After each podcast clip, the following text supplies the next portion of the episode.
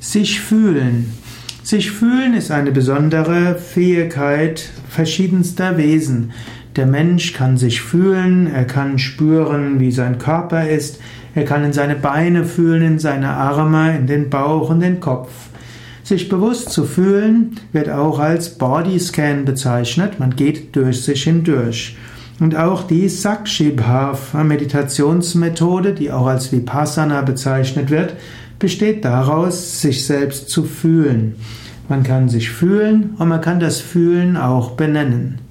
Natürlich, man kann auch beschreiben, wie man sich fühlt. Man kann sagen, ich fühle mich gut oder ich fühle mich schlecht. Sich fühlen sollte aber nur eine Vorstufe davon sein, dass man lernt, ich fühle mich, aber in Wahrheit, wenn ich mich fühle, dann bin ich etwas anderes als das, was ich fühle.